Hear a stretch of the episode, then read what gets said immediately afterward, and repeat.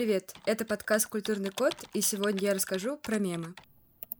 Впервые термин «мем» появился в книге «Эгоистичный ген» английского биолога и этолога Ричарда Докинза в 1976 году. По разным данным, это слово происходит или от английского memory — память, или от греческого слова, означающего подобие. Согласно концепции Докинза, мем — это любая идея, символ или образ действия, передаваемый от человека к человеку посредством коммуникации или медиа. Проще говоря, рецепт черничного пирога, который ваша прабабушка передала вашей бабушке, ваша бабушка вашей маме, а ваша мама уже вам — это мем. И плакат, который вы берете с собой на проспект Сахарова каждое столичное воскресенье, это тоже мем. Хотя проще, наверное, будет перечислить все то, что не является мемом. Скорее всего, у вас уже возник довольно закономерный вопрос. Причем здесь вообще биология? Объясняя понятие мема, Докинс сравнивает его с геном. Получается, что любая культура состоит из множества мемов, точно так же, как наша биологическая информация состоит из генов. Кроме того, мемы могут делать все то же самое, что и гены. Например, они подвержены естественному отбору, и в нашем культурном коде остаются только самые значимые мемы, то есть рецепт черничного пирога, скорее всего, там вряд ли окажется. Еще мемы могут мутировать под воздействием внешней среды. Здесь за примерами вообще далеко ходить не надо – Сама идея мема, предложенная Докинзом, мутировала, перекочевала из научной среды в нашу повседневность, и теперь под мемами мы подразумеваем смешные картинки в интернете. Мемы могут объединяться в группы, образуя так называемые меметические комплексы или мемплексы. Все эти концепции вместе составляют непризнанную науку меметику, придуманную, собственно, Докинзом.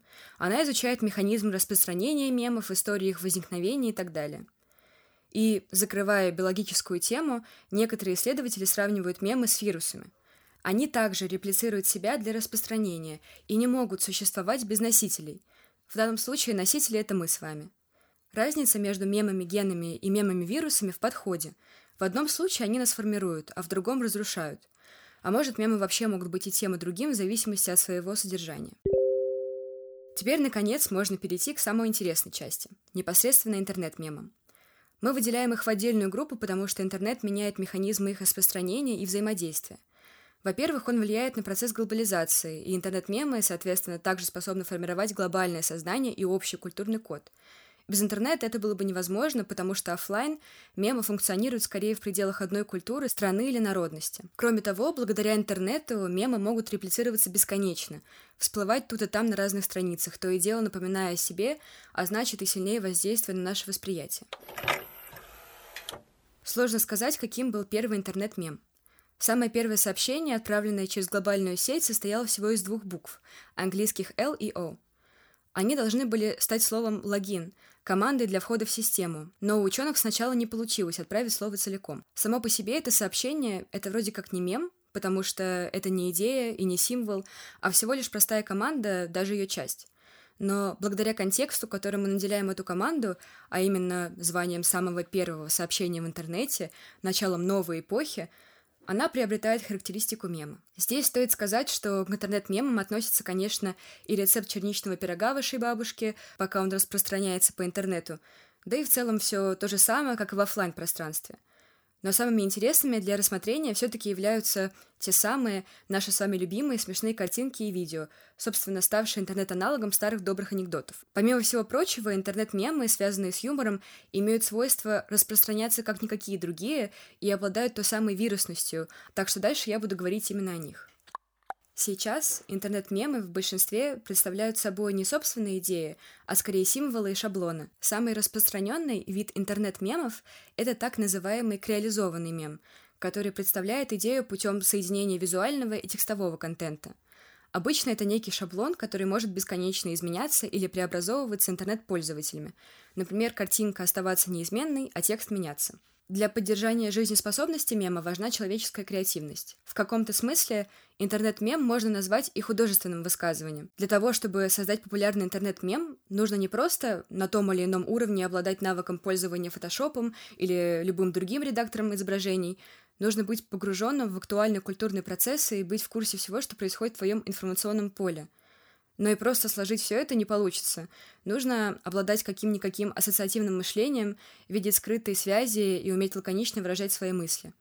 Талантом это сложно назвать, но длина жизненного цикла мема зависит в том числе и от авторства. При этом установить авторство того или иного популярного интернет-мема практически невозможно. Даже если мы найдем его первое упоминание на каком-нибудь Reddit, мы не сможем идентифицировать его автора. Скорее всего, у него не будет ни личной фотографии, ни какой-то релевантной информации. Эта анонимность порождает множество интересных феноменов. Прежде всего, ей мы и обязаны такому масштабному распространению интернет-мемов. Ведь если бы каждый автор мог понести наказание за, например, наличие оскорбления в интернет-меме, их было бы ощутимо меньше. В конечном счете у интернет-мема появляются некие черты фольклорности, то есть народного творчества. Идея или шаблон проходит через множество анонимных авторов, без конца видоизменяясь, а с чего начинался этот путь и кто внес то или иное изменение, проследить невозможно.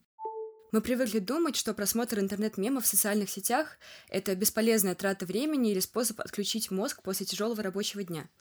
Но это в действительности не совсем так, и во время скроллинга пабликов с мемами наш мозг вполне себе работает.